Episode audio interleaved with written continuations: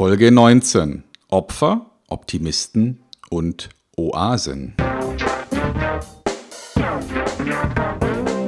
Willkommen bei Fucking Glory, dem Business Podcast, der kein Blatt vor den Mund nimmt. Martin Puscher und Stefan Heinrich sind ihre Gastgeber.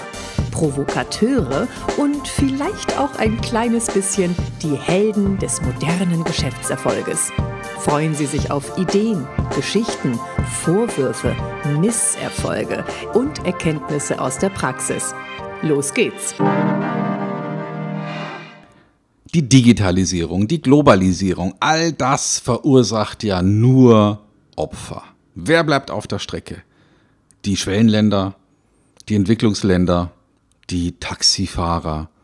Wie schlimm ist das alles? Oder wollen wir uns doch lieber optimistisch mit der Sache auseinandersetzen? Vielleicht ist es ja nur eine vorübergehende Störung der Ordnung. Oder wir ziehen uns zurück in eine Oase und blicken bei lecker Wein und Wasser auf die Bemühungen all derer, die da draußen schuften. Was machen wir denn jetzt? Na du Opfer? Opfer ist ja fast schon ein Schimpfwort geworden bei den Kids, wenn man ihnen so zuhört. Obwohl Opfer sein, wer will das schon? Wer will das schon? Und vor allem nicht lange. Was meinst du, Martin?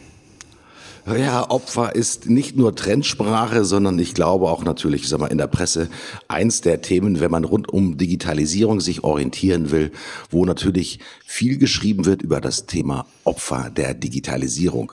Damit meine ich nicht diejenigen, die wirklich links und rechts am Straßenrand liegen, sondern damit meine ich diejenigen, die möglicherweise hinweggerafft werden, nicht als Person, sondern die Berufs Bezeichnungen und auch die Arbeitsplätze, die sich jetzt im Moment noch, ich sag mal, rund um das Thema ja analoges Arbeiten beschäftigen. Da geht's um das Thema Opfer. Und ich kann mir durchaus vorstellen, wenn man sich die Studien schon mal durchgelesen hat, die sich damit beschäftigen, mit den sogenannten Opfern der Digitalisierung, hu, da wird einem ganz schwindelig, wer denn möglicherweise sich jetzt auf den Weg machen sollte, um zumindest sozusagen nicht in diese Opferrolle zu geraten.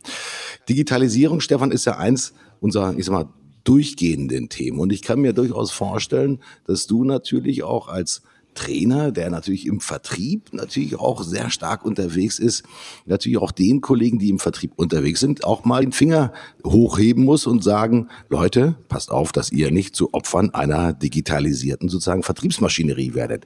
Ist das in den Gesprächen mit den Vertriebskollegen tatsächlich schon ein Thema bei dir? Ja, sicher. Also ich, äh, es gibt natürlich immer wieder mal Situationen, wo man dann in so einem kleinen Team, in so einer kleinen Gruppe von vielleicht zehn Leuten, zwölf Leute maximal, mit mehr arbeite ich in meinen Seminaren nicht, dann mal so ein, einer die Hand hebt und sagt, ja eigentlich alles, was Sie sagen, ist ja ganz schön, aber ähm, letztendlich geht's doch nur um den Preis. Mhm, ähm, mhm. Also dann, ne, es gibt ja so eine, so eine Grafik, die ich auch schon mal dargestellt habe ähm, von Peter Grimm entwickelt. Ähm, wo dann in so einer Matrix äh, mit vier im Prinzip Geschäftsfelder aufgezeigt werden. Eins davon ist Verkauf nach einfachem Muster. Da weiß der Kunde genau, was er will. Mhm. Und, äh, und es ist ihm eigentlich auch egal, mit wem er Geschäfte macht. Das wäre dann so, ich sag mal, Aldi, ja? Mhm. Oben links, ich weiß, was ich will, ich weiß auch, was ich kriege, aber ich habe eine emotionale Beziehung. Das wäre dann Marke oder vielleicht mein Friseur, zu dem ich gern gehe oder mein Lieblingsbuchhändler, meine Lieblingsboutique. Also wo eine Emotion mich dazu bringt, nicht das günstigste Angebot zu nehmen. Mhm. Und dann eher auf der rechten Seite, also da, wo ich keine Ahnung habe, was ich brauche, da wäre dann oben rechts, wo ich einen starken Bezug habe zu einer bestimmten Person, wo ich vielleicht auch Vertrauen brauche, beratungsorientierter Verkauf. Ne? Also ich weiß mhm. nicht, was ich will. Ich weiß nur, es tut weh. Ne? Ich gehe zum Arzt, ich brauche einen Hüftchirurgen, ich brauche, brauche Hilfe bei der Lösung eines Problems, ich brauche einen Coach, ich brauche einen Berater. Das wäre vielleicht eher oben rechts. Oder ich brauche eine komplexe Investition wie ein SAP-System. Und unten rechts, ich weiß nicht, was ich brauche, ich habe nur Aua. Und es ist mir eigentlich wurscht, von wem ich es kriege. Das wäre dann so abschlussorientierter Verkauf. Mhm. Also ich habe Hunger und will mir jetzt eine Breze kaufen. Oder ich mhm. habe, äh, es klingelt an der Haustür und jemand zeigt mir, ich habe ein Problem und ich kaufe einen Staubsauger. Ne? Sowas mhm. in der Art. Mhm. Mhm. Und aber unten links, da in diesem Verkauf nach einfachem Muster, da weiß ich genau, was ich will. Und deswegen entscheide ich als Kunde natürlich auch rein preisorientiert. Mhm. Und wenn Verkäufer denken, dass sie sich unten links bewegen müssen, also dass sie in dem Markt gut aufgestellt sein müssen, dann sage ich ihnen immer, oder ich stelle eine Frage und sage, wie viele Jahre haben sie denn noch bis zur Rente? Mhm. ne? Und wenn dann einer sagt, naja, ähm, und da kommt eine Zahl raus, größer fünf, dann sage ich, ah, Sie sollten sich nochmal was überlegen. Das schaffen Sie nicht mehr. Ne? Mhm. Weil, weil äh, unten links, ähm, das ist ja wie, ich sag mal, also wenn man als Verkäufer, als Mensch unten links agiert, dann ist es ja so, als würde man arbeiten wie ein, ich sag mal, ein Katalog mit Körpertemperatur, ja, oder ein Anrufbeantworter mit Puls. Weil das können natürlich Maschinen übernehmen. Amazon macht es uns ja vor. Mhm. Ähm, da kann man sich genau anschauen, was ist günstig und was will ich haben. Und ich drücke auf den Knopf und dann kriege ich es. Ich brauche keine Verkäufer. Das hat ja Aldi auch schon entdeckt. Du wirst bei Aldi keinen Verkäufer finden. Mhm, mh. Das sind Regaleinräumer und solange sie die Regaleinräumer noch brauchen, werden das Menschen sein. Und da sitzen Leute an der Kasse, aber vermutlich nur, weil es keine günstigere Lösung gibt, sonst würden die die abschaffen. Mhm. Weil Aldi ist vollkommen darauf ausgerichtet, das Produkt so günstig wie möglich zu liefern. Und alles andere ist irrelevant. Mhm. Äh, apropos Regaleinräumer, ich habe letztens eine schöne Geschichte gelesen, natürlich äh, rund um das Thema Amazon. Amazon hat ja vor einigen Jahren einen eigenen Roboterhersteller gekauft und äh, nicht deswegen, weil sie damit ein riesengroßes Außengeschäft machen wollen, sondern weil sie diese Roboter benötigen, um ihre Logistiksysteme zu äh, optimieren. Und eine schöne Geschichte, die ich dann gelesen habe, ging sinngemäß folgendermaßen. Früher war es so, wenn du im Lager, ich sag mal, eine Bestellung hattest, sind die Picker und die Packer sozusagen losgelaufen, sind halt zum Regal gelaufen und mussten dann halt das entsprechende Produkt halt aus der Schublade rausnehmen und sind dann zurückgelaufen und an der Packstation wurde dann sozusagen alles verpackt mit allem drum und dran. Heute ist es so, dass sie in den neuen Legern sogenannte, ähm, ich sag mal, Regalroboter haben, die nichts anderes machen. Die können bis zu 300 Kilogramm tragen. Die heben ein Regal an und fahren es zu dem sogenannten Entnehmer. Das heißt, das Regal fährt auf ganz dünnen äh, Bahnen, wo sich auch kein Mensch eigentlich bewegen kann. Ich sag mal, zu der sogenannten Entnahmestation, wo eine Person nur noch da vorne steht und zack, zack, die Sachen einfach rauspickt. Sache ist rausgepickt. Man merkt das quasi in den intelligenten einen Laden, weil das Gewicht sich reduziert hat. Ein Stück wurde enorm, zack, fährt der Roboter wieder zurück. Das machen die unter anderem deswegen, weil die sagen, natürlich durch den Einsatz von Robotern können wir die Lagerdichte von Produkten ganz maßgeblich erhöhen. Das bedeutet hier nicht äh, für den zwei Meter großen und ein Meter breiten Mann werden Lagerregalwege äh, geschaffen, sondern da fährt einfach nur noch ein Computer, das heißt ein, ein, Entschuldigung, ein Roboter auf vordefinierten Wegen zu der sogenannten Entnahmestation. Die erhoffen sich davon, dass in Bezug auf das Thema Lageroptimierung Sie auf einer bestehenden Lagerfläche bis zu 30 Prozent mehr Lagerfläche haben können. Und das ist natürlich auch unter ja, Kostengesichtspunkten schon eine erhebliche Investition. Wird es deswegen weniger Menschen geben im Lager? Nicht unbedingt. Es wird natürlich immer noch diese Entnehmerfunktion geben, die dann letztendlich die Ware auch zu der Verpackungsstation liefern. Aber wir sehen natürlich auch hier an diesem Beispiel, wie das Thema Digitalisierung ja auch die normalen Arbeitswege und auch die normalen Arbeitsprozesse doch schon gehörig durcheinanderwirbelt. Und ähm, Stefan, du hast sicherlich auch in der Zeitung mal gelesen von dieser Studie, die aus England rüberschwappte, die davon berichtet hat, wie viele Arbeitsplätze denn weltweit und auch in, in Deutschland durch den Computer tatsächlich ersetzt werden können. Ich habe das werden wir mal in den Show Notes äh, mitnehmen. Ich habe hier eine Studie, das ist in der Wirtschaftswoche auch veröffentlicht äh, worden. Da sagt diese Studie, dass allein in Deutschland von Computern 4,4 Millionen Jobs von Menschen übernommen werden kann. Werden wir dann, um bei dem Titel zu bleiben, Opfer der Digitalisierung? Und wenn ja, wer wird denn ein Opfer? Vertriebsleute, hast du gesagt, wenn sie in diesem ganz einfachen Musterverkauf sind, ja, können definitiv Opfer werden. Wer fällt dir denn da noch ein, wer mögliches Opfer sein könnte? Naja, also ich, ich mache das mal philosophisch und mache nochmal ein größeres Fass auf. Ähm, es gibt ja Einigkeit darüber, dass wenn alle Menschen, die derzeit auf der Welt leben, auch nur annäherungsweise den Lebensstandard der westlichen Welt hätten, dann bräuchten wir ungefähr 2,5 Mal die Erde, um die Ressourcen dafür mhm. zu schaffen. Und äh, also eins ist klar, wir, wir werden alle opfern irgendwie oder wir werden alle irgendwie zu Opfern oder zumindest einige, weil den Lebensstandard, den wir jetzt haben, können wir auf Dauer so nicht aufrechterhalten. Und die Frage ist, also in welche Richtung wird sich das bewegen? Ich habe gerade eben ein sehr interessantes Buch zu diesem Thema durch, das heißt ähm, Homo Deus, mhm. habe ich vielleicht auch schon mal erwähnt. Äh, von, von einem gewissen Harari, wenn ich mich recht erinnere. Komplizierter Name, schwer zu erinnern, aber wir packen es mal in die Show Notes. Ähm, und er sagt in diesem ähm, Buch, eins ist klar, die Menschheit wird sich weiterentwickeln. Also es wird eine neue Stufe geben, so wie der Neandertaler ja auch mehr oder weniger äh, ausgelöscht wurde, weil es den Homo sapiens gab. Der spricht davon, dass irgendwann der Homo Deus, also er nennt es so, die nächste Stufe sozusagen mhm. kommen wird. Und wenn man wissen will, wie diese nächste Stufe mit uns umgehen wird, sollte man doch einfach mal in eine Hühnerfarm gehen oder in einen, in einen Fleischbetrieb, ja, und, mhm. und sich sozusagen da schon mal einen Eindruck davon holen, was, was unsere Entwicklungsperspektive als Homo mhm. sapiens mhm. ist. Fand ich ähm, so ein bisschen beängstigend. Mhm. Aber all seine Theorien, die er da ähm, verkündet und von denen er spricht, die sind wirklich hochinteressant. Vor allem unter dem Zusammenhang oder unter dem Aspekt, er ist äh, Historiker und Philosoph und sieht eben die Dinge sehr fundiert, die Entwicklung von verschiedenen Dingen ganz, äh, ganz fundiert. Und äh, ja, also eins ist klar. Ähm, kurzfristig wird es ähm, Tausende, vielleicht Millionen von Leuten geben, die ihren bisherigen Job nicht mehr machen mhm. können, weil er einfach nicht mehr existiert. Also wir haben ähm, Lkw-Fahrer, Taxifahrer haben so einen ähnlichen Status wie Postkutschenfahrer. ja, ja, die, es, ja.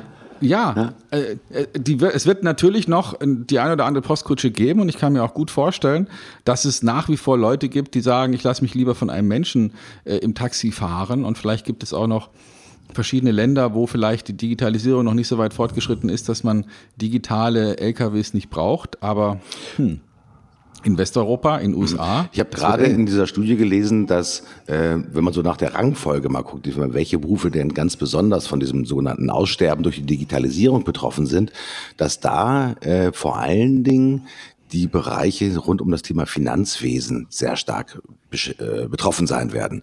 Ähm, in der Studie wird gesagt, dass bei dem Thema ich sag mal, Finanzen, äh, Rechnungswesen, Buchhaltung und so weiter und so fort ungefähr 68 Prozent der heute bestehenden Arbeitsplätze rund um das Thema Digitalisierung äh, in Anführungsstrichen nicht verschwinden werden, sondern eigentlich durch Computer übernommen werden. Äh, für diejenigen, die Rechtsanwaltsgehilfen sind, Notargehilfen, Buchhaltungsgehilfen und so weiter und so fort, ist das natürlich keine besonders gute äh, Perspektive, vor allen Dingen, wenn man dann bedenkt, wenn man vielleicht gerade Anfang 30 ist und so dieses Beispiel von dir aufnimmt, wie viele Jahre haben sie noch bis zur Rente? Da kommen möglicherweise noch ein paar Jahre auf uns zu.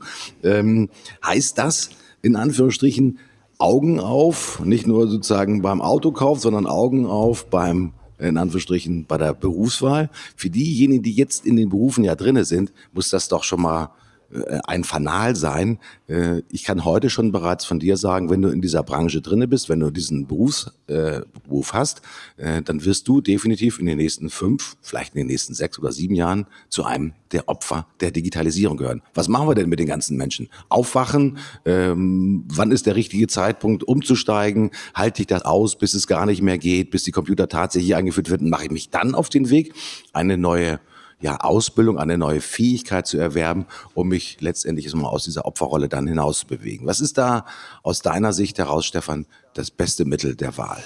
Hm. Ich habe vor kurzem einen Vortrag gehört von dem Professor Radermacher, der auch äh, zum Club of Rome gehört und der behauptet, ähm, dass man nur dann eine Chance hat, seinen Arbeitsplatz zu behalten, wenn der möglichst körperlich ist und möglichst schlecht bezahlt. Was für Perspektiven. Was für also er hat da den, als Beispiel ja. den Dachdecker angeführt, ähm, mhm. der nicht besonders gut bezahlt wird und der eine stark äh, körperliche Arbeit hat. Der wird wahrscheinlich der Digitalisierung nicht oder sehr spät zum Opfer fallen, weil niemand ähm, Interesse hat, in dieses Feld zu investieren. Aber mhm. wenn du eine, einen, einen hochbezahlten, relativ hochbezahlten Steuerberater beispielsweise mal nimmst oder einen relativ hochbezahlten Anwalt, der sich mhm. ja nicht nur ähm, wie wir das vielleicht so aus dem, aus dem Fernsehen kennen, die ganze Zeit vor Gericht aufhält und da Plädoyers hält, sondern in erster Linie sich mit Recherche, mit, ähm, mit Präzedenzfällen und mit solchen Dingen beschäftigt. Wenn diese ganzen Rechercheaufgaben äh, so weit durch eine einigermaßen äh, gute künstliche Intelligenz geschafft werden können, dann fallen Tausende, aber Tausende von Anwaltsstunden, die heute sehr teuer bezahlt werden, die sind einfach weg. Mhm. Weil so mhm. ein IBM Watson oder so ein äh, intelligentes System kann das eben wesentlich günstiger. Und äh, ähnlich ist es beispielsweise mit, mit, äh, mit, mit Therapien, beziehungsweise mit, ähm, mit Untersuchungen. Also der, der, ähm, der Arzt, der heute ein Facharzt ist und der sich spezialisiert hat auf ein ganz bestimmtes Thema, Onkologie oder was weiß ich, äh, Orthopädie, mhm. der ist natürlich aufgrund seiner starken Spezialisierung, geringe Breite, hohe Tiefe, äh, ganz leicht durch einen Mechanismus zu ersetzen, durch einen Algorithmus zu ersetzen. Und ich denke mal, da werden uns vor allem die hochbezahlten Geistesarbeiter demnächst äh, um die Ohren fliegen. Und das Schlimme daran ist, wir brauchen es ja noch nicht mal als Taxifahrer. das, das äh, gerade in Berlin in Anführungsstrichen ist immer die Anzahl der als Lehrer ausgebildeten Taxifahrer hat, glaube ich, eine äh, sehr un, überdurchschnittliche Größenordnung.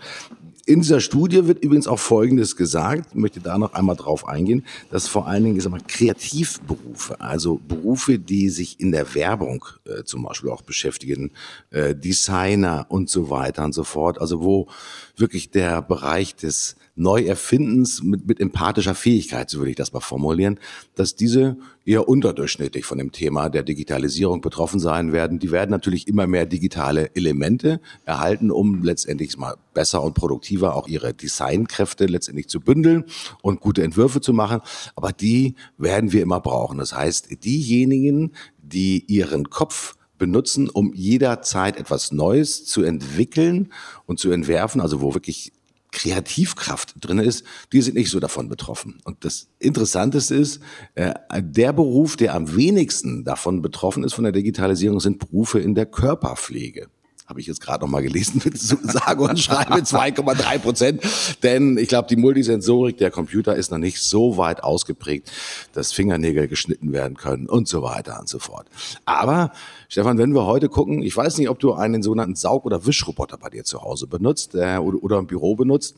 Hm, war ja bis vor wenigen Jahren eine relativ mühsame Angelegenheit, aber es haben halt auch früher halt die Menschen ausgeführt mit ihrem Wischmob und heute rasen da eine Vielzahl von in China produzierten Saug- und Wischrobotern durch die Haushalte in Deutschland und nicht nur in Deutschland und sorgen dafür, dass die Grundreinigung zumindest schon mal erledigt wird. Äh, es gibt mittlerweile Fensterwischroboter, äh, die du quasi mit äh, Saugnäpfen äh, an den Fenstern, auch an, an, den horizontalen Fenstern oder vertikalen Fenstern befestigen kannst, sausen hoch und runter und machen da eigentlich den Job. Ich glaube, in wenigen Jahren werden wir nicht mehr die Gondeln draußen sehen an den Hochhäusern, die heruntergelassen werden, wo Fensterputzer die ewigen Quadratmeter von Hochglanz-Büroglastürmen reinigen, sondern das werden mit Sicherheit dann auch irgendwann die Maschinen übernehmen. Graben uns die Maschinen hier wirklich in Anführungsstrichen das Wasser ab und werden wir, weil wir sagen, wir brauchen mehr Maschinen, wir wollen mehr Maschinen oder die Industrie baut mehr Maschinen, sind wir dann plötzlich wirklich alle in unserer eigenen Opferrolle gefangen. Weil das, was du gesagt hast, der Arzt, der hochspezialisierte Arzt kann super gut ersetzt werden durch intelligente Kombination von Wissen aller Watson und so weiter und so fort. Ähm, gesellschaftliche Auswirkung der Digitalisierung ist dann ja absolut enorm, weil so wie wir heute Menschen ausbilden, so wie wir glauben, wie wir sie zukünftig benutzen können. Möglicherweise hat keiner die richtige Idee, was für Fähigkeiten wir denn in unserer Gesellschaft zukünftig benötigen. Was schätzt du denn, was für Fähigkeiten zukünftig wirklich uns dazu bringen werden, nicht in eine Opferrolle zu geraten? Was brauchen wir für Fähigkeiten? Ja gut, also Rademar hat es ja schon gesagt, ne? also möglichst schlecht bezahlte, stark körperlich orientierte Jobs. Also gut Fingernägel feilen und Dachdecken wären so, wären so die Richtungen, in die man da gucken sollte. Ähm, aber jetzt im Ernst, ich glaube, dass ähm, das äh, ist eine weitere Veränderung, mit der die Menschheit oder vielleicht auch das, was nach der Menschheit kommen wird, irgendwie fertig werden wird. Ja? Mhm, ähm, irgendwie werden wir das hinkriegen, weil ich denke, also dazu bin ich auch zu sehr Optimist letztlich. ja, also, denn ich, also ich gehe fest davon aus, wir werden auch dafür eine Lösung finden. Wir haben schon für so viele Dinge eine Lösung gefunden und die Menschheit war schon ähm, mehrfach durch alles Mögliche bedroht. Und früher oder später wird sowieso, das ist einfach nur äh, eine Frage der Wahrscheinlichkeit, ein relativ großes Stück Stein auf diese Erde fallen und, äh, und erstmal einen Großteil des Lebens für viele, viele Jahre auslöschen und dann wird sowieso nochmal auf eine ganz andere Art und Weise neu losgehen. Aber ähm, vielleicht nicht morgen. Ne? Also vielleicht wird es nicht morgen passieren. Ich gehe jetzt mal davon aus. Und wir werden also immer wieder eine Lösung finden. Selbst in solchen völligen Untergangssituationen finden die Menschen Lösungen. Ja, da muss man noch nicht mal 100 Jahre zurückgehen und sich die zerbombten Großstädte hier in Deutschland anschauen, äh, wie damals Köln ausgesehen hat, beispielsweise. Und trotzdem haben die das, haben die Menschen sich dann wieder aufgerafft und haben das irgendwie hingekriegt, obwohl niemand es ihnen hätte vorwerfen können, wenn sie gesagt hätten, ach nö, jetzt habe ich keine Lust mehr. Mhm. Ja, weil da war ja wirklich gar nichts, war im wahrsten Sinne des Wortes kein Stein mehr auf dem anderen. Es gab nichts mehr, was auf was irgendwie gezählt hat. Und trotzdem haben die Menschen innerhalb von weniger als 15 Jahren die Sache wieder so hingebaut, dass man, dass man gerne in diesem Land, in diesen Städten gelebt hat. Und das ist schon in meiner Welt erstaunlich, ähm, und zeigt mir, dass es egal wie schlimm es wird, das Leben an sich bahnt sich immer irgendeinen Weg. Du hast das Wort Optimismus in, in diesem Zusammenhang verwendet. Äh, unsere Sendung heißt ja Opfer, Optimisten und Oasen. Der Optimist äh, ist ja derjenige, der stets pfeifend, auch wenn es um ihn herum knallt, ja durch die Straßen wandert und sagt, alles ist gut, mir kann nichts passieren, er ein strahlendes Lächeln im Gesicht. Was macht den Optimisten so hoffnungsvoll für seine eigene Zukunft? Also es gibt einen relativ bekannten Psychologen, der heißt Martin Seligmann. Wir packen den auch mal ähm, oder seine Wikipedia-Seite als Link in die, in die Show Notes. Mm, und der hat irgendwann mal, also der, der hat zwei große Dinge der Welt hinterlassen. Einmal die Arbeit an der Idee der erlernten Hilflosigkeit. Also vielleicht kennt es jemand, das Experiment, wo man ähm, in dem Fall Tieren, ich glaube Hunden, beigebracht hat, dass sie, egal was sie tun, es, ihre Situation ändert sich nicht. Ähm, und also ein ganz einfacher Experimentaufbau, vielleicht können wir es ja nochmal kurz wiederholen. Also der Gedanke ist, ähm, dass, äh, dass man da in mehreren Phasen arbeitet. Erste Phase ist, eine Hunde werden kurzen Schocks ausgesetzt und äh, die können sie aber durch eine bestimmte Reaktion mhm. Also die Reaktion ist zum Beispiel die Betätigung eines kleinen Hebels oder Drehen eines Rades oder irgendwie sowas. So war der Originalaufbau.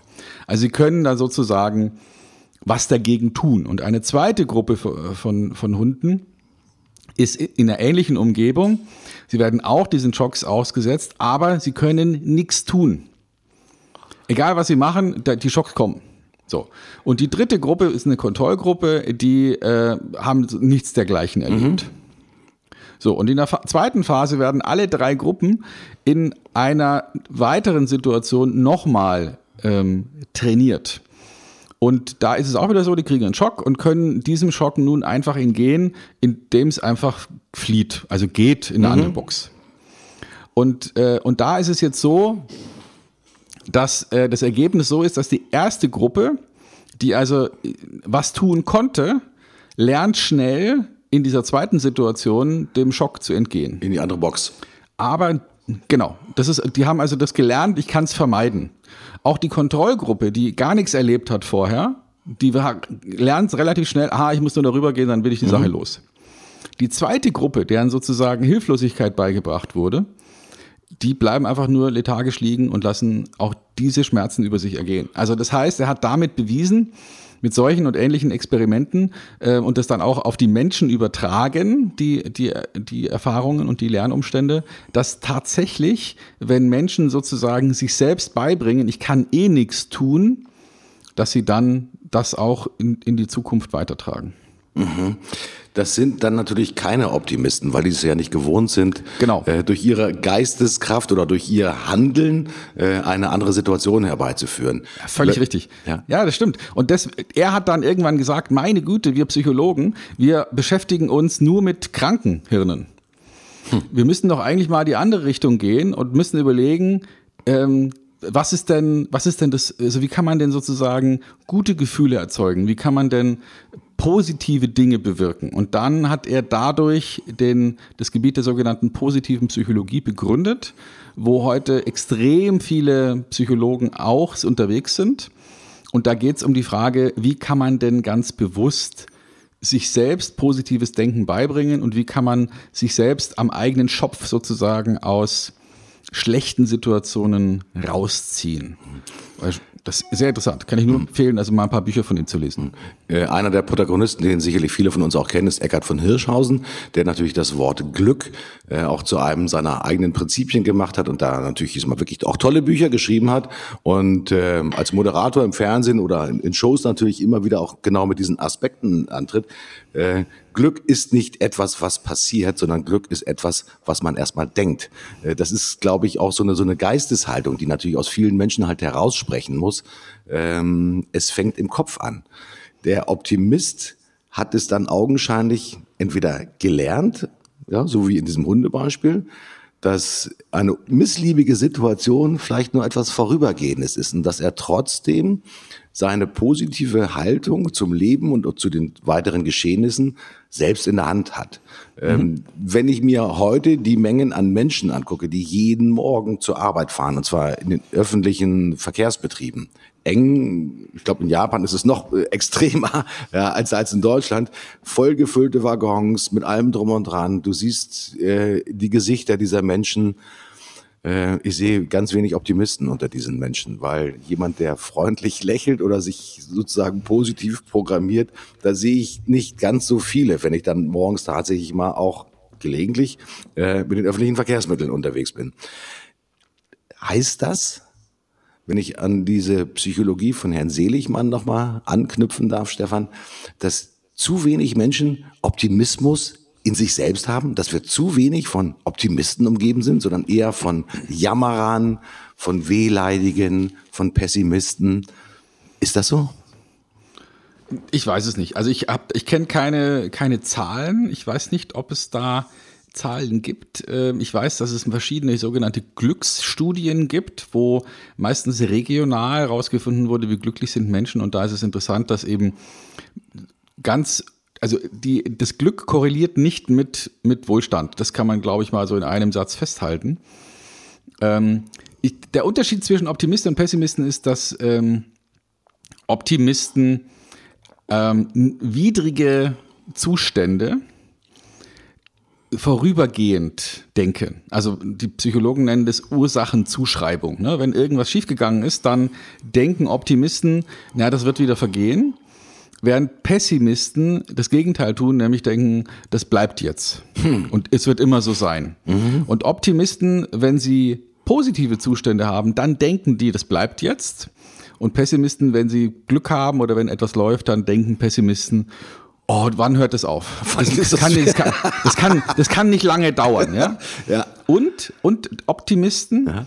ähm, wenn sie Fehlschläge erleiden, also wenn irgendwas passiert, was, was nicht toll ist, dann isolieren sie das in ihrem Leben. Die sagen, aha, da hatte ich mal Pech oder da ist mal etwas schiefgelaufen.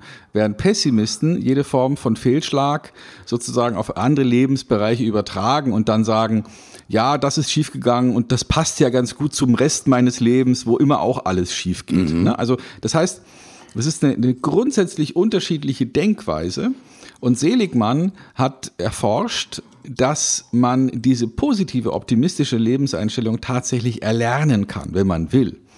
Also man kann sein Hirn, egal wie es heute denkt, dahingehend umprogrammieren, umdenken, dass es eher optimistisch denkt. Und das Einfachste ist, mal die eigene Sprache zu untersuchen. Also es gibt ja schon länger auch Psychologen, die sich mit dem sogenannten Selbsteinsagen beschäftigen.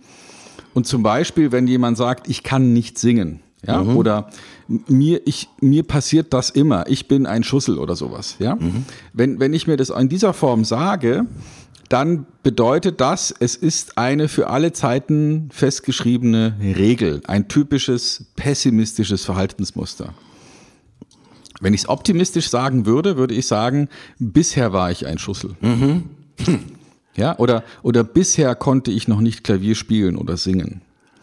Also das heißt, äh, ich, ich transportiere das in die Vergangenheit und lasse die Zukunft offen.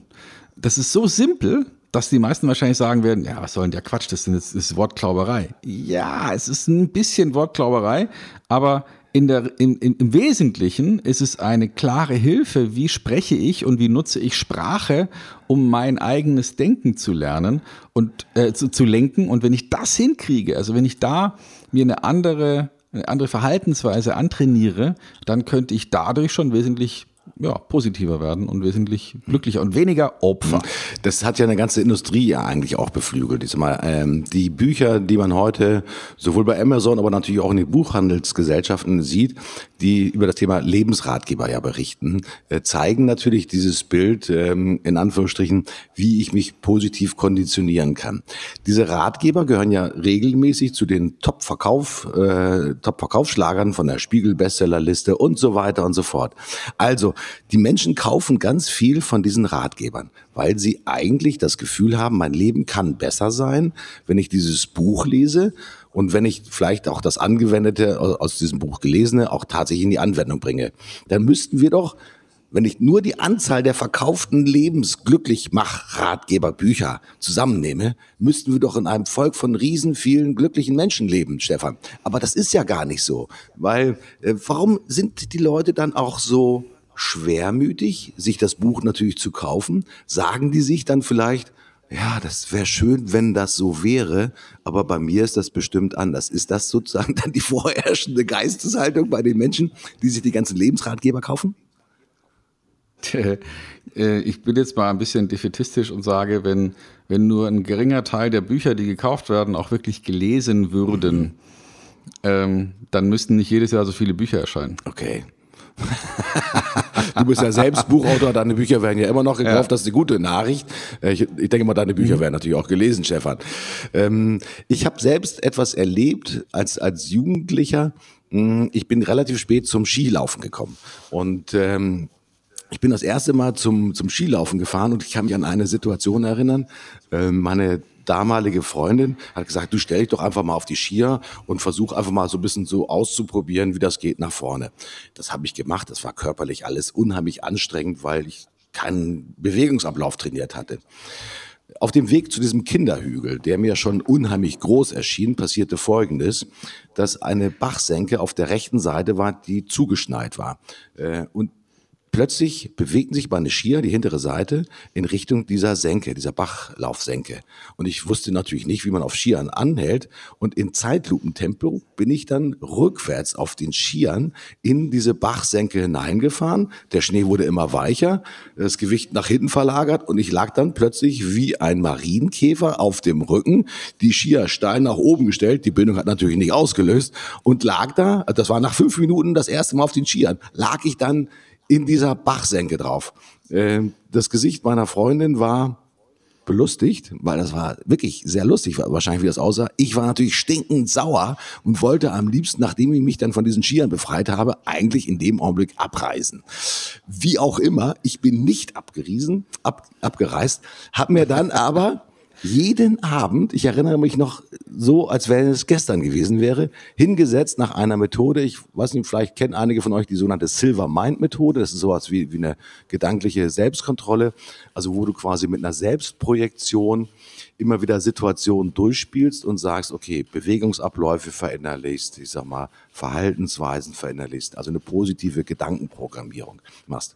Kurze Geschichte dazu am Ende des Tages bin ich natürlich nicht aus dem Skiurlaub abgereist, sondern habe mich durch ja, Selbstprojektion, durch Selbsttraining in Anführungsstrichen in eine Lage versetzt, dass ich zumindest halbwegs vernünftig mitfahren konnte. Und meine Freundin war dann nach, was ich, drei oder vier Tagen durchaus stolz, dass ich mich dann auch in die großen, äh, auf die großen Berge dann quasi gewagt habe und nicht mehr nur den äh, Kinderhügel runtergefahren bin. Also es funktioniert tatsächlich. Ähm, Es liegt aber, ich glaube, auch daran, dass man natürlich auch diese positive Selbstbestätigung haben muss. Dass man natürlich nicht sich sofort ein riesengroßes Ziel vor Augen führt, sondern vielleicht auch mit kleinen und einfachen Tätigkeiten anfängt. anfängt. Ich glaube, die meisten Menschen nehmen sich zu viel auf einmal vor. Und das ist wie der riesengroße Berg, den man versuchen muss, an einem Tag zu erklimmen. Äh, viel geschickter ist es wahrscheinlich, wirklich das Ziel in portionierbare, erreichbare Größen zu haben und auch dafür zu sorgen, dass wenn man seine kleinen Teilziele erreicht hat, die natürlich auch zu zelebrieren und auch zu feiern. Wir sind manchmal vielleicht auch zu über ehrgeizig, dass wir sagen, wir wollen den Mount Everest äh, erreichen und nur dann, wenn wir da oben auf der Gipfelzinne sind, dann haben wir unser Ziel erfüllt. Nein, ich glaube, das ist anders. Ich glaube, wir müssen auch unsere kleinen Zwischenziele immer wieder auch neu feiern. Und vielleicht haben wir das auch ein bisschen vergessen, dass der Alltag uns ganz viele Möglichkeiten der ja, positiven Bestätigung gibt, aber wir sind manchmal vielleicht nicht aufmerksam genug, um diese kleinen Zwischenziele auch tatsächlich zu registrieren und vielleicht auch zu zelebrieren. Also mach aus einem großen Ziel viele kleine Ziele und du wirst sehen, du kommst deutlich besser voran. Das ist aber auch natürlich schon vor 100 Jahren schon beschrieben worden, Stefan. Ich meine, äh, die Kollegen Freud und die ganzen Psychologen, die wir auch schon mal gesehen haben, C.G. Jung, die haben das alles beschrieben. Warum ist es aber trotzdem so beharrend für viele Menschen aus diesem gelernten Schema nicht rauszukommen? Weil es vielleicht leichter ist, ein, manchmal ein Pessimist zu sein, als ein Optimist zu sein? Na, wir hatten ja beim letzten Mal schon über schlechte Nachrichten und solche Dinge gesprochen. Was beim letzten Mal mhm. oder vorletzten Mal? Ich kann mich gar nicht mehr erinnern, wo wir also über, über erlernte äh, Kritikorientierung äh, gesprochen haben, zum Beispiel bei Journalisten und, und auch, dass Menschen ähm, die, die negative Nachricht attraktiver sehen als die positive Nachricht. Und äh, das, das ist sicherlich ein Aspekt. Aber die Frage ist, wie gehe ich jetzt ganz persönlich mit einer Situation um, die vorsichtig formuliert suboptimal ist. Also nutze ich sozusagen meine zumeist vorhandene Geisteskraft, um äh, mir zu überlegen, okay, äh, wie komme ich da wieder raus und, und mir sozusagen selbst einrede, das ist eine vorübergehende Situation, die wird sich wieder verändern. Mhm. Oder bin ich so gestrickt, dass ich mir selbst einrede, oh nein, mein ganzes Leben ist, ist schrecklich, weil das jetzt passiert ist.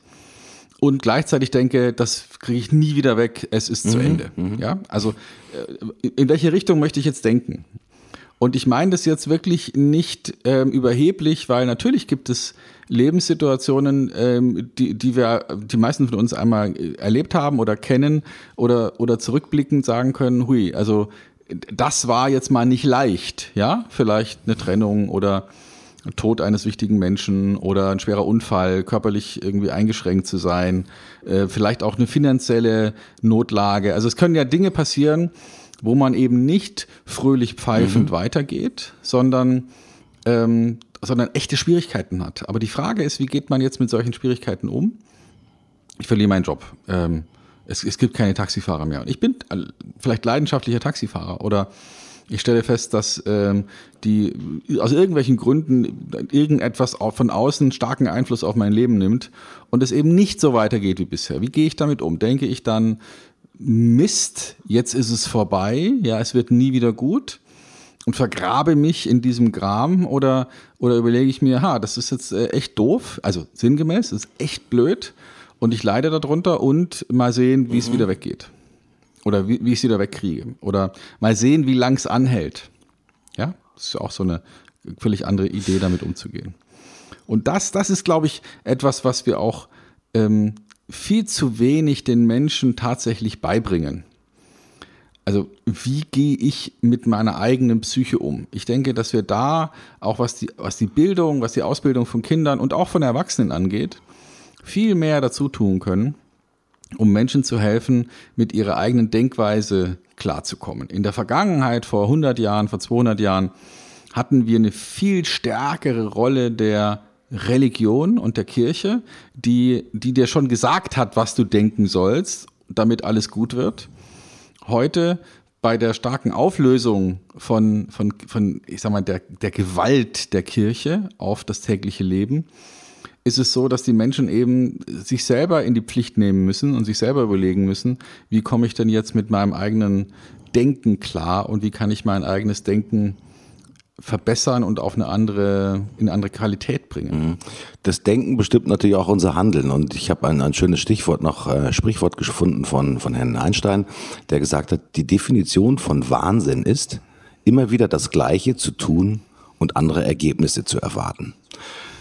ähm, sprichwörtlich denk, äh, kommt das natürlich auch auf das Thema Denken zurück. Ähm, die Definition von Wahnsinn ist, immer wieder das Gleiche zu denken, ja, und eine Veränderung des Verhaltens zu erwarten. Ähm, Ausbruch aus Mustern. Wir sind es natürlich gewohnt, als Menschen sich äh, in, in Mustern, in liebgewordenen Mustern auch einfach zu bewegen. Ja, äh, die tägliche Fahrt zur Arbeit auf der gleichen Strecke. Haben wir schon alles gehabt, Stefan. Äh, Ausbrechen aus Mustern hilft natürlich auch wirklich das Thema der Aufmerksamkeit ja, einer neuen Dimension zuzuführen. Äh, das, was viele Menschen ja nicht mehr haben, ist auch Aufmerksamkeit manchmal für sich selber und dieses, dieses Mal Hören von ja, nach innen, ja, wie, wie geht es mir, wie geht es meinem Körper, wie geht es meiner äh, Psyche. Das Thema der Selbstreflexion äh, wird vielleicht auch immer wieder vernachlässigt, ja, weil wir doch in unserem Wirtschaftsbetrieb immer wieder funktionieren müssen, eigentlich wie Maschinen. Das ist doch eine der großen Prämissen, die wir natürlich auch gelernt haben aus den vergangenen, ich sag mal, 10, 20 und 30 Jahren, der beste Mitarbeiter ist derjenige, der einfach seinen Job tut und der sein Ergebnis produziert. Ungeachtet der Tatsache, wie es ihm geht, wie er sich fühlt, äh, wie er ausgebildet ist und so weiter und so fort. Also wir sollen eigentlich maschinell funktionieren. Meine These dazu ist, dass die ich sag mal, wohlmeinende, personenorientierte Psychologie, die ja wirklich super gut auch funktioniert hat in einer langen Zeit, abgelöst wurde natürlich auch um eine sogenannte Produktivitätspsychologie. Ja, die Russen haben in den äh, 30er und 40er Jahren unheimlich viel Wert darauf gelegt, also wirklich, das heißt bei den Sozionik, die sozialen Beziehungen, auch die Wertbeziehungen durchzumessen, nicht da aus dem Grund, damit es den Menschen besser geht, sondern damit die Produktivität in den großen Kombinaten maßgeblich erhöht werden kann. Ähm, es hat nichts mehr mit dem Menschen als Persönlichkeit zu tun, sondern der Mensch war hier nichts anderes als ein weiterer Produktivitätsfaktor, eine weitere Ressource, ja, kennen das Thema Arbeit und Kapital. Arbeit wurde hier nicht mehr sozusagen als menschbezogene Tätigkeit gesehen, sondern wir wurden nur noch sozusagen als Ressourcen verwendet. Das ist natürlich eine Schule, die sich super lange auch durchgesetzt hat und die natürlich heute auch vielleicht so ein bisschen durch die Start-up-Mentalität von neuen digitalen Startups möglicherweise verändert. Ich kann mich an eine Sendung erinnern, Stefan, da haben wir über das Thema Spaß auch gesprochen. Ja, Spaß an der Arbeit. Ähm, vielleicht sage ich mal, okay, wir sind jetzt nicht dafür da, um permanent eine Spaßgesellschaft zu haben und eine, eine Spaßarbeitsatmosphäre zu haben, aber vielleicht eine selbstreflektierte Arbeitsatmosphäre, äh, die wäre vielleicht hilfreich, um die personellen und diese Geistesstrukturen ein bisschen wieder neu zu modellieren und mit mehr Optimismus ja in den Unternehmen auch tatsächlich zu arbeiten. Selbstreflexion ist mein Stichwort dazu. Ja, also Selbstreflexion ist wahrscheinlich ein wichtiger erster Schritt, um überhaupt sein Denken zu ändern. Weil wenn man, wenn man nicht selbstreflektiert ist, dann wird einem der Gedanke, denk doch mal anders, völlig absurd vorkommen.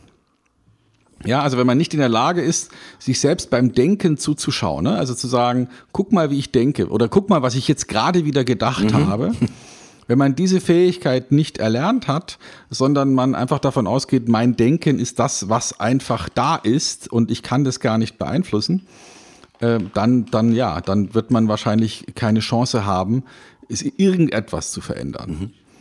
Und äh, ja, also da, da denke ich, da ist die große Chance, ähm, den Menschen dabei zu helfen, zu erkennen, dass sie tatsächlich ihr Denken verändern können. Und das ist ja, vielleicht eine der großen Aufgaben, die wir, die wir hinkriegen müssen, wenn sozusagen alle anderen Geschenke schon verteilt sind. Also wir, wir haben ja heutzutage, äh, auch wenn das vielleicht manche uns denken, machen wollen, wir haben ja auf der, auf der persönlichen Ebene sozusagen fast keine Probleme mehr. Also ich, nochmal, ich möchte jetzt niemand äh, hier zu nahe treten, aber die Probleme, die wir hier in Westeuropa haben, ähm, verglichen mit echten Problemen irgendwo auf der Welt sind ja keine mehr. Also die könnten wir ja alle ganz leicht lösen. Also irgendwann in absehbarer Zeit werden, werden wir alle einen gewissen Wohlstand haben und die Frage ist dann, was bringen wir den Menschen dann noch bei, die dann keine Arbeit mehr haben? Äh, und die man einfach auch nicht mehr braucht auf eine gewisse Art und mhm. Weise. Wie, wie können wir denen dann eine Chance geben, noch einen sinnvollen Beitrag für diese Gesellschaft zu leisten? Denn wir, natürlich werden wir alle weiterhin ernähren, solange es diese Erde hergibt. Und natürlich werden wir allen ähm, auf irgendeine Art und Weise auch ein vernünftiges Auskommen geben. Die Frage ist nur, was machen wir mit der ganzen Zeit? Und vielleicht brauchen wir dann wirklich Leute, die ausgebildet sind und die helfen können, äh, Dinge mal zu durchdenken, Sinn zu finden, anderen zu helfen, die vielleicht gerade nicht gut drauf sind. Äh, vielleicht brauchen wir wesentlich mehr Vorleser und Händehalter, als wir das heute haben. Äh, das passt ja eigentlich auch in das Zeitalter natürlich dieser zunehmenden Digitalisierung. Weil wenn ich mir angucke, Wer sind denn die Philosophen, die uns heute äh, durch diese Zeit führen? Wer sind denn diejenigen, die feingeistig und weitsichtig äh, uns neue Möglichkeiten vor Augen halten. Das, was wir haben, wir haben eine mechanisierte Gesellschaft, wo wir alle in Anführungsstrichen funktionieren müssen, äh, Produktivität zeigen müssen, vorankommen müssen, Gewinne steigern müssen, Aktienkurse steigern müssen, noch erfolgreichere Werbeaktionen machen, noch besseres Content-Marketing machen. Aber die, die Sinnfrage und Designfrage werden zu selten miteinander verknüpft. Designfrage definiert sich natürlich häufig über monetäre Aspekte wie Gewinn, Aktienkurs und so weiter und so fort die Sinnfrage, warum ich etwas tue, wie ich etwas besser tun kann, um auch im Sinne der Gesellschaft einen neuen Beitrag zu machen, äh, zu leisten, das findet auch in der öffentlichen Diskussion relativ wenig statt. Es gibt immer wieder Protagonisten, haben wir schon häufiger gesagt, die Brand 1 hat immer wieder neue, wirklich tolle Gedankensprünge auch dazu, die auch berichtet über Unternehmen, die anders einfach auch vorgehen. Ich glaube, dass mit der zunehmenden Technisierung, der zunehmenden Digitalisierung, das eine der riesengroßen Herausforderungen sein wird, nicht noch mehr Daten miteinander zu kombinieren. Das wird sowieso passieren, liebe Freunde. Ja, die Watsons dieser Welt werden ja nicht dümmer, sondern die werden schlauer. Also müssen wir uns natürlich auch über die Mechanisierung der Maschinen und die Automatisierung von Datenströmen ein Stück weit erheben, um letztendlich neue Sinn ja, und seinen Fragen auch letztendlich zu stellen.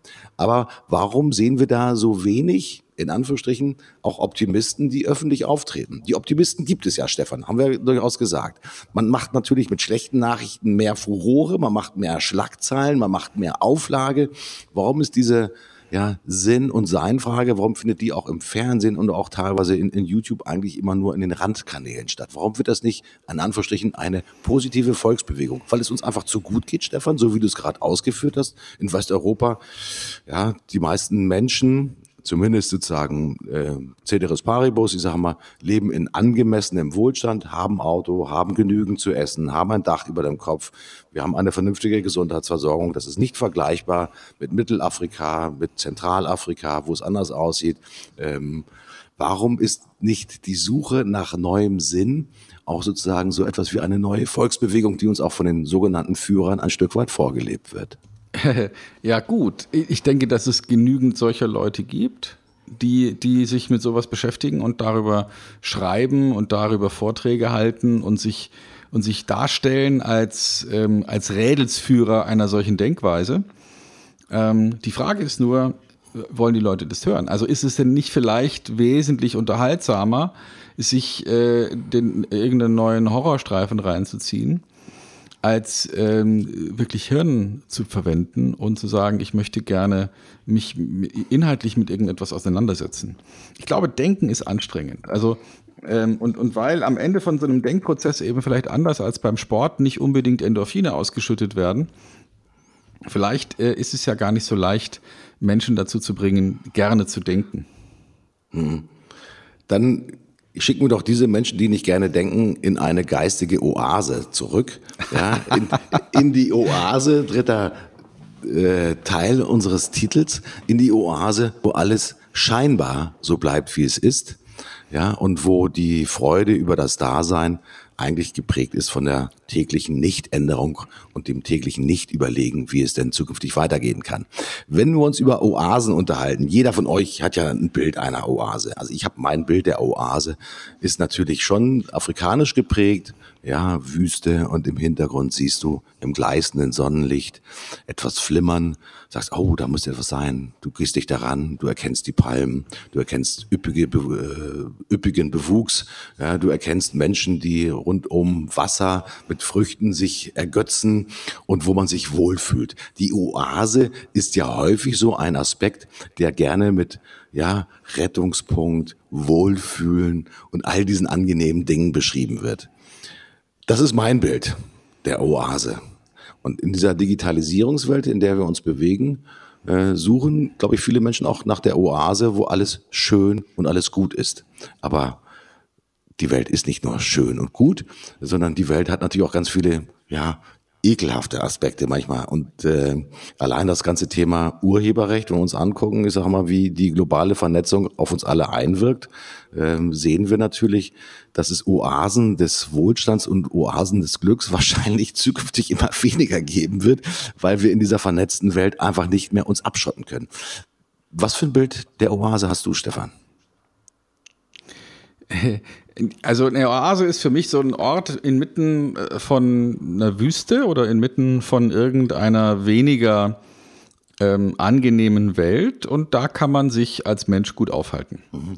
Also klassisch dieses Bächlein und diese, diese vielleicht Süßwasserquelle und drumherum ein paar Palmen und schönes Gras und, äh, und ja, das ist so die, äh, das Bild. Und ich denke mal, dass so eine Oase auch ähm, ihren Charakter erhält. Also ich weiß nicht, ob du wusstest, dass Las Vegas, so wie wir es heute kennen, äh, ja ursprünglich eine Oase war, nee. nämlich in, in, einer, in einer Wüste, mhm.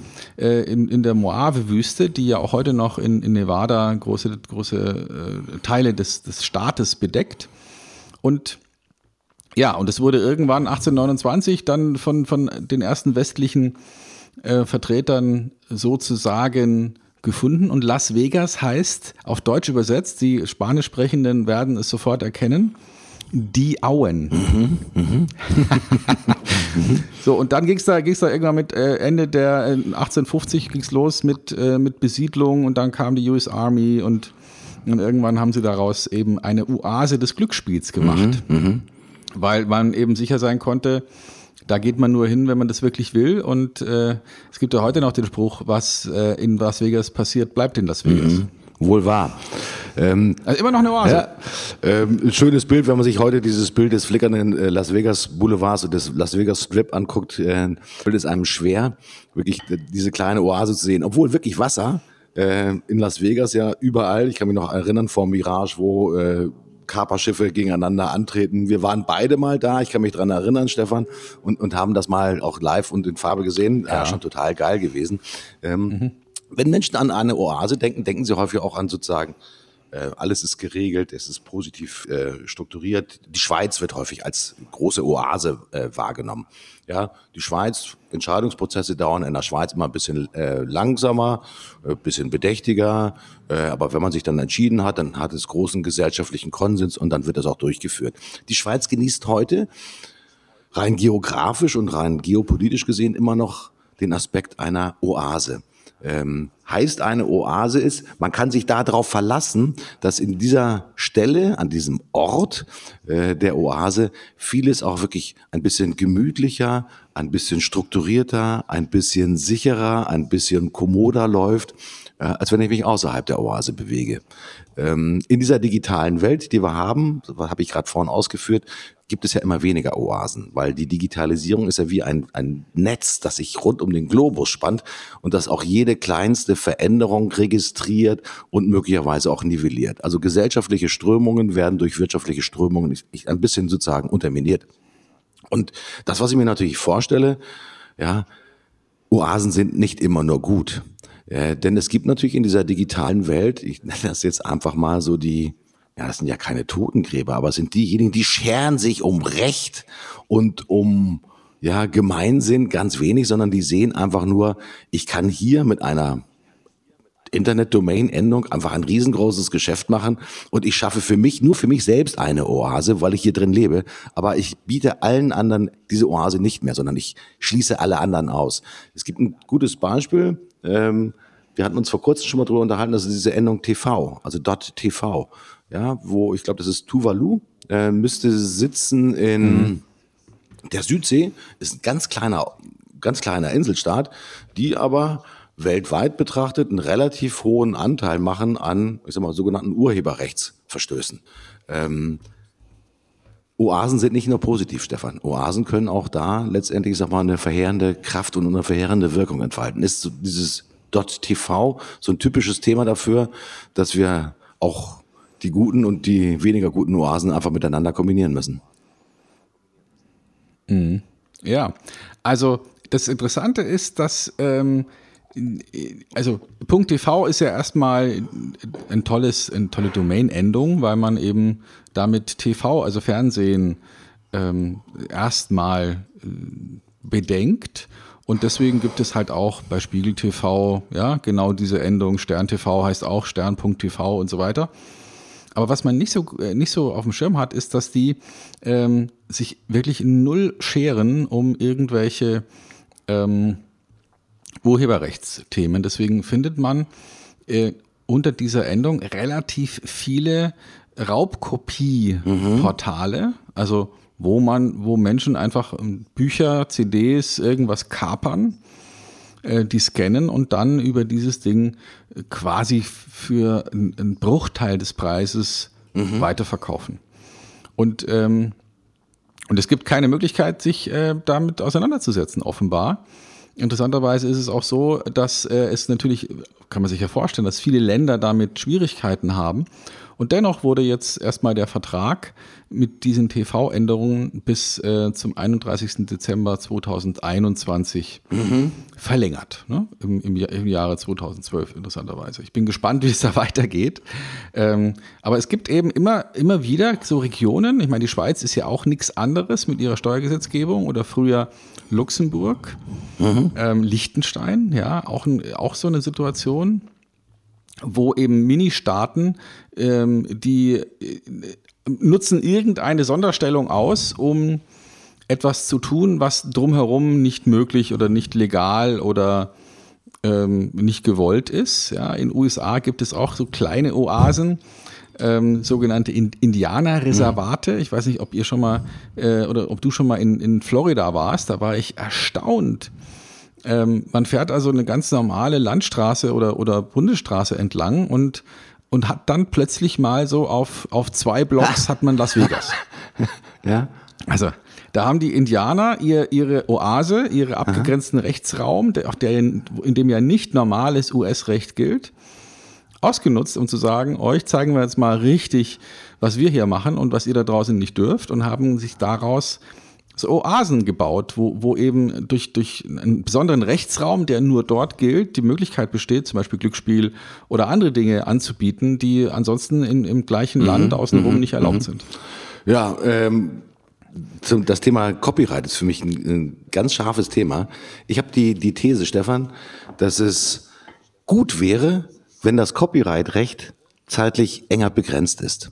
Ähm, wir wissen ja, man wird ja, hat ja viel geschrieben, ich sag mal, über die, über die Themen, die das chinesische Unternehmen sehr stark, ich sage mal, äh, Technologie kopieren und so weiter und so fort, weil das natürlich eine ähm, gesellschaftliche Tradition hat, auch letztendlich in China. Also kopieren wurde niemals wirklich als im Sinne von ähm, jemandem anderen etwas wegnehmen äh, tituliert, sondern hat ja immer den Sinn gehabt, jemanden ehren, ja, indem man das, was er geschaffen hat, quasi multipliziert und äh, sich die Mühe gibt, das genauso äh, zu machen, wie der Originalschöpfer das gemacht hat.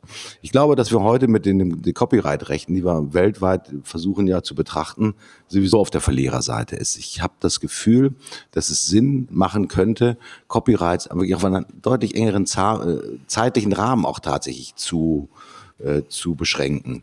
Weil wenn du heute ein, ein Buch und ein Werk geschrieben hast, ob das nun Musik ist, ob das, wie gesagt, ein Buch ist, dann hat heute das Copyright-Recht, zumindest wenn ich das richtig verstanden habe, in Deutschland und im europäischen und vielleicht im westlichen Rechtsrahmen, manchmal ein, eine Gültigkeit, die äh, über 90 Jahre oder teilweise noch länger geht.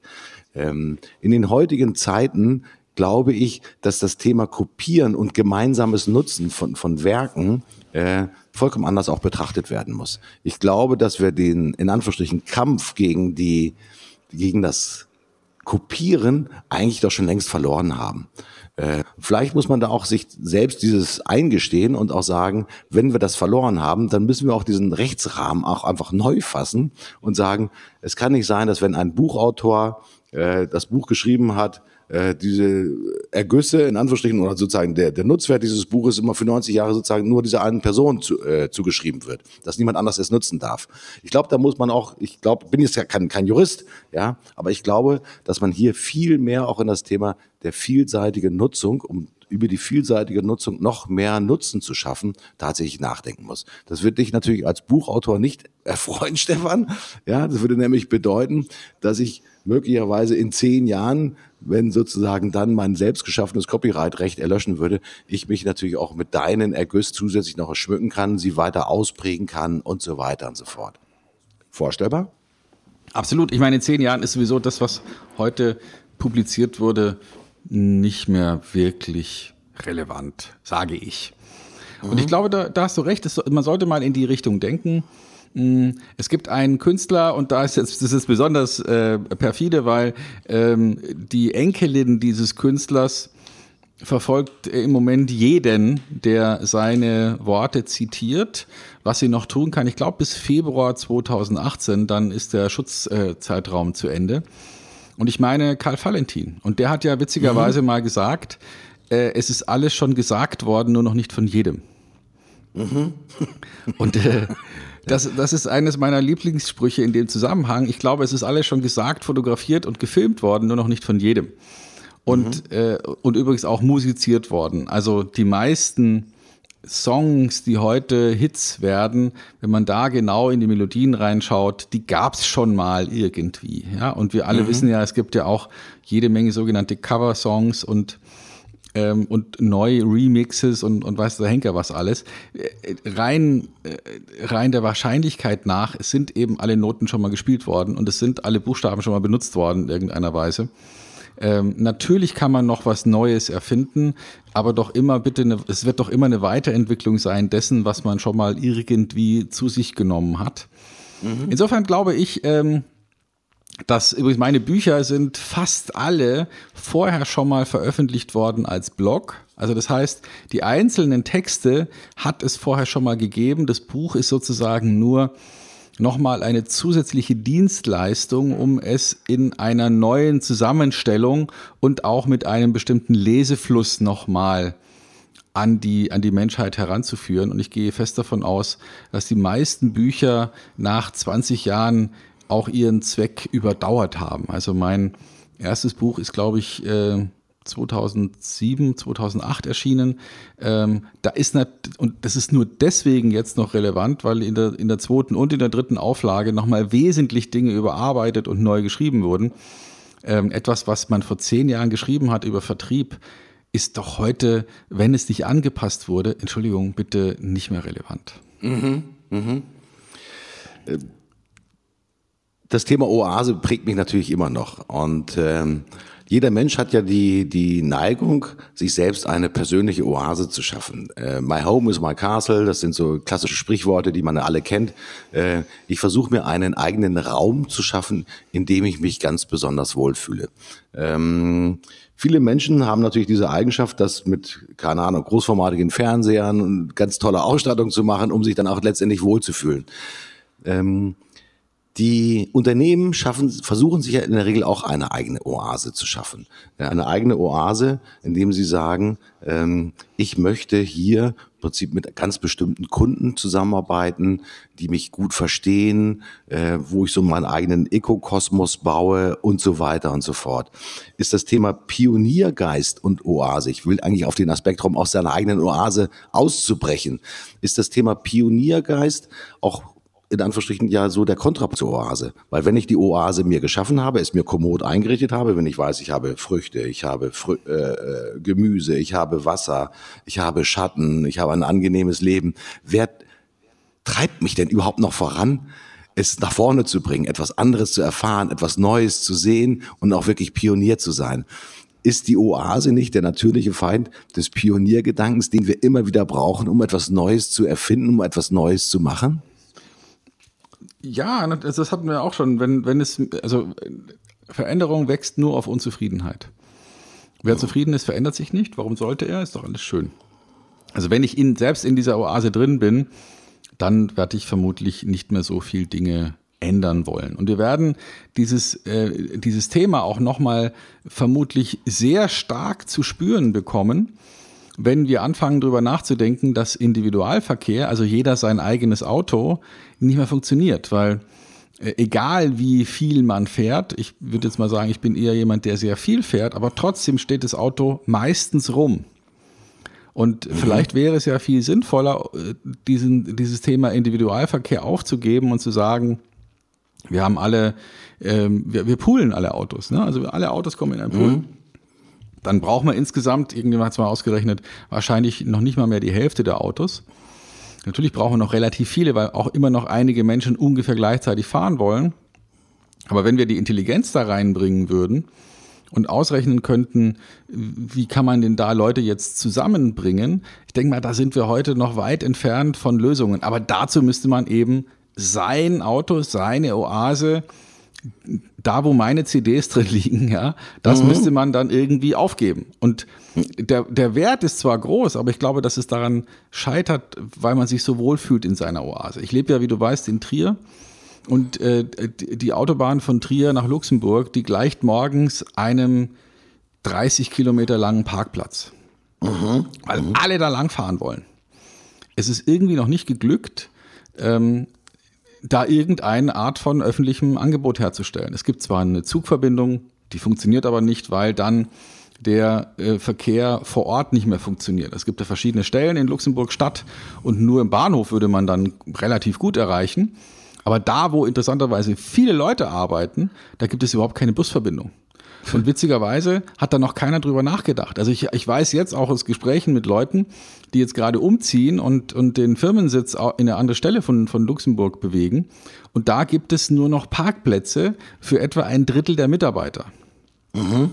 Aber fast 90 Prozent der Mitarbeiter fahren mit dem Auto dahin. Das heißt, da, da wurde also eine Situation geschaffen, die ist so irrwitzig, ähm, man müsste den Individualverkehr aufgeben, um dieses Problem zu lösen, aber niemand will das. Sodass die Leute jetzt in so eine Wettbewerbssituation kommen und teilweise um sieben, um halb sieben, um sechs Uhr anfangen zu arbeiten, nur um ihr Auto, ihr blödes Auto irgendwo hinzustellen. Ja, und das ist völlig verrückt. Es macht viel mehr Sinn zu sagen, komm, wir, wir ungefähr 80 Prozent der Leute, die morgens von, von Trier nach Luxemburg fahren, könnten sich organisieren auf irgendeine Art und Weise und dafür sorgen, dass sie ungefähr gleichzeitig fahren und könnten dadurch ihre Fahrzeugkosten vierteln bei einem, einer kleinen Einbuße mhm. in Sachen Flexibilität. Mhm. Es passiert aber nicht. Also ich glaube, es hat damit zu tun, dass man sich eben so wohlfühlt in seiner Blechschüssel, in seiner Oase, wo man seine Musik hören kann und wo man seinen Gedanken nachgehen kann äh, und dafür bereit ist, all diese Unannehmlichkeiten und Kosten mhm. äh, zu tragen, obwohl es eine bessere Lösung gäbe. Mhm. Echt verrückt. Es gibt zwei Sprichwörter, die dazu passen. Das eine kommt von Voltaire. Ähm, ist ein italienisches Sprichwort, das heißt auf Deutsch gesagt, äh, das Bessere ist der Feind des Guten. Also wir streben nach der Optimierung. Ähm, in der heutigen Zeit heißt das eher, das Gute ist der Feind des Besseren. Weil wenn es uns gut geht, ja, warum soll ich dann auch tatsächlich eine andere Situation ähm, herbeiführen? Und ich glaube, dass dieses Thema der Genügsamkeit, ja, dann stehe ich halt noch eine Stunde früher auf. Dann fahre ich halt eine Stunde früher, um halt, keine Ahnung, einen der letzten Parkplätze ja von diesem neuen Bürogebäude zu erlangen. Das ist dann vielleicht noch eine akzeptable Zumutung, aber ich möchte keine andere Situation haben. Wenn sich natürlich alle Mitarbeiter, die davon betroffen wären und die vielleicht doch lieber eine Stunde länger schlafen würden, sich zusammentun würden, um vielleicht auch gemeinschaftlich genau dieses Thema zu organisieren, ja, dann wäre plötzlich eine vollkommen neue Situation geschaffen, wo dann wirklich nach Voltaire das Bessere der Feind des Guten wäre. Aber wir trachten danach natürlich auch möglichst wenig Veränderungen zu haben und diese halbe Stunde früher aufstehen ist vielleicht noch eine zumutbare Veränderung, ähm, denn unter dieser Bedingung bleibt fast alles so, wie es bisher war und das war gut so, wie es war. Also müssen wir doch schon ein bisschen, mit Verlaub gesagt, den Menschen ein bisschen in den Hintern treten und auch sagen, hey Leute, ein bisschen kreativeres Denken und auch vernetzteres Denken macht Sinn und denkt nicht nur sozusagen an euch selber und in euch selber, sondern mehr Kommunikation über Möglichkeiten. Und letztendlich ist nochmal dann eine ja, Initiative oder eine Bewegung zu initiieren, wo mehrere Leute einfach daran partizipieren können. Ich weiß, dass das schwer ist, sich mit vielen Menschen an einen Tisch zu setzen und eine gemeinschaftlich akzeptable Lösung zu suchen und auch zu finden und nachher in die Realität umzusetzen. Aber meistens lohnt es sich. Allerdings ist unsere Welt, ich gucke jetzt mal auf Elon Musk zum Beispiel, ja, eher geprägt von diesen, ich sag mal, Menschen, die in der Lage sind, selbstbestimmt etwas vollkommen Verrücktes zu fordern und auch noch durchzusetzen. Weil wenn diese Menschen in der Lage sind zu sagen, ich baue die größte Fabrik für Elektroautos, und zwar nicht nur in den USA, sondern demnächst auch noch in, China, und alle Energie tatsächlich darauf verwenden, dieses möglich zu machen, dann äh, erscheint das. Das ist eigentlich ein Paradigmenthema. Viele Menschen können sich zusammensetzen und eine bessere Lösung herbeiführen, aber sie schaffen es in der Regel nicht, während sozusagen eine wenige herausgehobene Persönlichkeiten, Elon Musk, Jeff Bezos, Amazon, einfach sagen, ich tue das, weil ich davon überzeugt bin, dass es richtig ist oder vielleicht einfach nur, weil ich es kann. Die Masse scheint weniger beweglich zu sein als sozusagen die Kraft des individuellen Geistes, Stefan. Ähm, heißt das, in Anführungsstrichen, in, in meiner Interpretation, wir brauchen sozusagen mehr Dynamos, die uns in Anführungsstrichen anfixen, anmotivieren, neue Dinge zu denken? Brauchen wir mehr Vordenker? Vormacher? Ja, ähm, vielleicht. Also ich glaube, dass wir nicht mehr brauchen, sondern vielleicht äh, brauchen wir ja ähm, bessere. Mhm. Also vielleicht brauchen wir, ähm, brauchen wir neue Gedanken, die, die auch gut umsetzbar sind und die vielleicht auch den Menschen helfen, aus ihren Oasendenken rauszufinden. Und also ich persönlich beispielsweise bin fest davon überzeugt, dass es in 10, 15 Jahren ganz normal sein wird, dass man kein eigenes Auto mehr hat, sondern äh, an irgendeiner, an irgendeinem Dienst teilnimmt und sich immer dann ein Auto nimmt, wenn man es halt gerade mhm. braucht. Ja, so wie man in den Bus einsteigt oder in die U-Bahn einsteigt. Äh, und, aber die meisten, mit denen ich da heute drüber rede, die täglich Auto fahren, können sich das überhaupt mhm. nicht vorstellen. Mhm eben aus, aufgrund der CDs, die da bei mir im Auto liegen und meiner Sonnenbrille und so weiter, die ich dann einfach rausziehe. Aber, aber das wird sich ändern. Und, und die, die Frage ist nur, wie schnell wird es attraktiv für diejenigen, die an ihrer Oase festhalten wollen. Das, das wird, das wird, glaube ich, mhm, spannend. Mhm. Aber weißt du was, wir haben uns schon wieder elendig verquatscht. Es ist schon wieder zehn Minuten Ui. über die Stunde, was wir hier, was wir hier produziert haben. Ähm, lass uns mal ein Ende finden. Was äh, wäre denn dein Rückblick auf die vergangene Woche? Was ist passiert, äh, was du besonders positiv oder negativ äußern möchtest? Äh, was ich negativ finde, ähm, muss ich leider sagen, äh, zum Thema Auto passt das ja immer wieder, das passieren ja immer wieder Dinge. Ähm, das Fahrzeug hat einen gemeldet, dass äh, die adaptive Lenkung nicht in Ordnung ist. Sie bringen das Fahrzeug in die Werkstatt rein, habe vorher angerufen, bringen das Fahrzeug da rein. Und die Werkstatt ist total nett, super, alles äh, klar. Stellt sich Folgendes heraus. Das kann nicht repariert werden, sondern das komplette Lenkrad muss ausgetauscht werden mit Servomotor und allem drum und dran. Dann sage ich, okay, ist ja kein Problem, müsste ja durchaus möglich sein, dass dieser weltweit tätige Hersteller in der Lage ist, auch nach Hamburg ja so ein Lenkrad zu liefern. Ja, Pustekuchen, äh, das ist gar nicht so einfach, denn in dieser heutigen vernetzten Welt, ja, sind es nur noch ausgewählte wenige Lieferanten, die genau diese Systemkomponente liefern, ja, und die haben möglicherweise viel mehr damit zu tun, erstmal in der sogenannten Erstausrüstung, ja, in die Werke das tatsächlich zu liefern, als letztendlich mal für ein halb Jahre altes Auto sozusagen hier diese äh, Ersatzteile bereitzustellen. Ich fahre immer noch mit einer mehr oder weniger defekten adaptiven Lenkung durch die Gegend. Also müsst ihr euch so vorstellen, dass das Lenkrad nicht mehr sozusagen in, in der Null-Grad-Stellung ist, sondern dass es um, um, 90, um 90 Grad verschoben ist. Also ich kann noch nicht mal richtig das Display erkennen. Ähm, das ist total lästig. Hm? Da hat natürlich die Werkstatt einfach keine Chance, sondern die sagen, tut mir leid, da sind wir sozusagen ja, heben wir die Hände. Früher hätten wir sowas selbst reparieren können, aber heute in den heutigen Zeiten, Systemlieferant, da muss ich drauf warten. Das ärgert mich und finde ich auch tendenziell richtig scheiße. So kann man auch ein, schön ein Markenbild ruinieren. Ne? Also hm? Ähm, das wäre ja dann ein weiterer Grund dafür, dass wir gar nicht mehr verschiedene Marken brauchen oder dass das Individuum ähm, eines Autos überflüssig wird und man sozusagen zurückkehrt zum Model, Model T. Mhm. Alle fahren die gleiche Karre, weil dann hat man so einen Scheiß nicht mehr. Ne? Genau. Wahnsinn. Gab es irgendwas, was dich die Woche richtig genervt hat, dass dir die ja, Perlen des Schweißes und des Ärgers auf die Stirn getrieben hat, Stefan? Ja, also was immer wieder, finde ich, immer wieder, ähm, äh, also was mich immer wieder erstaunt ist, dass es so schwierig ist bei Tagesmeetings. Also man fliegt morgens von A nach B und kommt abends zurück dass das so schwierig ist, da solche Reisen wirklich zu organisieren, weil ich mir vorstelle, dass es unglaublich viele Leute gibt, die genau mit solchen Situationen mehr oder weniger einmal die Woche oder vielleicht sogar noch öfter betraut sind. Man fliegt rein oder fliegt raus, hat irgendein Meeting und diese ganzen ähm, drumherum aufwende. Also wo stelle ich mein verdammtes Auto hin am Abflughafen? äh, wo kriege ich jetzt hier mhm. meine, meine Transportation her, um von A nach B zu kommen? Vor allem dann, wenn man vielleicht auch noch ein bisschen was mehr dabei hat als einfach nur ein Umhängetäschchen. Ich, es nervt mich, dass wir da immer noch die gleichen Vorgänge benutzen wie vor 30 Jahren. Es ist immer noch genauso nervig, sich ein Auto zu reservieren ja, okay, ich kann in manchen Fällen, wenn ich mich auf einen Hersteller festlege oder einen Anbieter, wird mir der Schlüssel mehr oder weniger von einem Automaten ausgespuckt.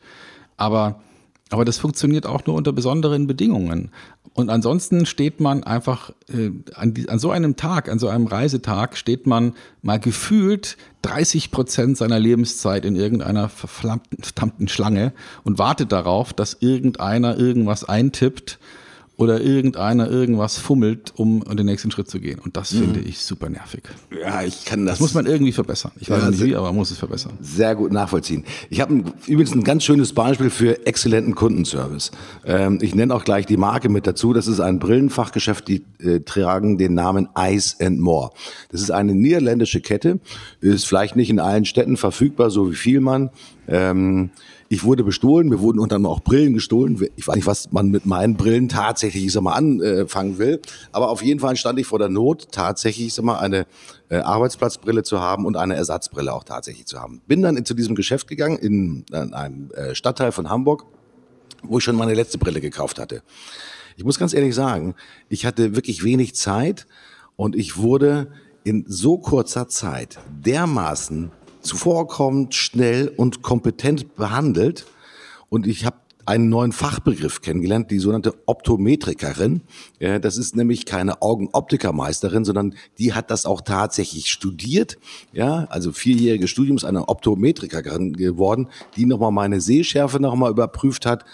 Alles innerhalb von super kürzester Zeit habe ich selten so erlebt bei einem Augenoptiker und ich kann euch nur sagen, das ist mein neues favorisiertes Geschäft für alle Brillen, die ich mir zukünftig kaufe. Also das Thema Ice and More. Die haben mich wirklich außergewöhnlich glücklich gemacht. Und sie haben mir übrigens auch ein Glas Prosecco spendiert. Das war auch gerade zur Steigerung meiner Kaufneigung nicht gerade hinderlich, sondern ganz im Gegenteil echt förderlich.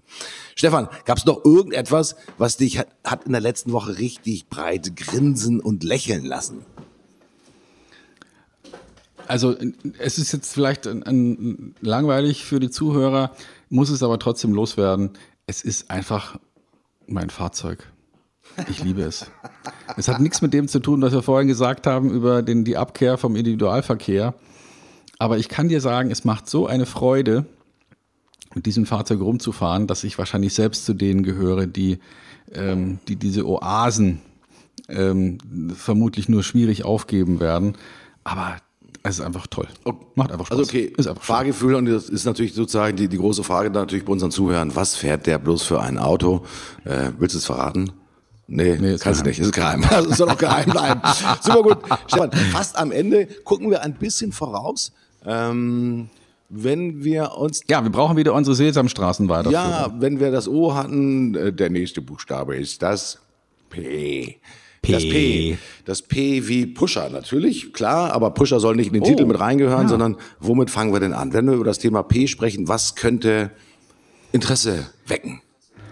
Hm, P, P, P. Gut, also weil wir ja, weil wir ja auch eher Leute sind, die, die sich genau auf eine Sache und nichts äh, anderes konzentrieren, äh, würde ich sagen, Puristen. Ui, Puristen, ja, sich zurücknehmen, sich konzentrieren.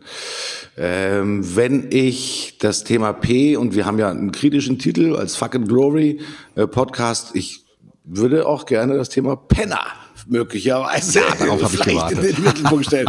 Ja, wer ist ein Penner? Penner wer war ein Penner? Wer wird ein Penner? Sind wir selber Penner? Da fehlt uns noch sozusagen der, der dritte Buchstabe des, des, des Ps. Hm. Hm? Etwas, was, was, was ich da gerne reinbringen würde, Martin, vielleicht, äh, vielleicht finden wir da ja auch einen wirtschaftlichen Bezug. Wir haben ja gerade so eine, eine Tendenz von ähm, America mhm, First. Mhm, also so ein, ein, ein Wiederaufleben des Nationalismus. Nehmen wir es mal, nehmen wir es mal positiv und, und sagen wir mal Patriot. Ui. Also Patriotismus. Das da sollte man nicht einbringen. nur über das Thema des, der nationalen Patrioten, vielleicht auch über die, die sogenannten Company-Patrioten. Das finde ich total cool. Ähm, ja. Es passt, glaube ich, ganz gut in den Zeit rein. Äh, Freue ich mich jetzt schon tierisch drauf. Stefan, mir macht es wie immer eine riesengroße Freude. Ich lerne jede Menge über das Thema positive Psychologie, Verhaltensveränderung, einfach durch, ich sag mal, Rekognition und durch das Thema Selbstreflexion. Ich verändere mich auf jeden Fall weiter und ich freue mich darauf, liebe Freunde, wenn ihr noch Ideen habt, was wir als Thema für euch aufbereiten könnten und worüber wir uns unterhalten können, dann schreibt uns natürlich. Dafür sind wir auch da, letztendlich in der offenen Kommunikation mit euch gemeinsam auch über Themen nachzudenken und Themen anzudiskutieren, die für euch von Interesse sind. Ich bin raus und sag Tschüss, bis zum nächsten Mal. Danke dir, Martin, für eine der längsten Sendungen, die wir jemals produziert haben. Vielleicht auch eine der besten, aber das entscheiden ja nicht wir, das entscheiden unsere Hörer. Eine Minute 20 zeigt mir mein Sekundenzähler fast schon an. Zeit, Tschüss zu sagen. Tschüss, sagt Stefan Heinrich. Bis nächste Woche.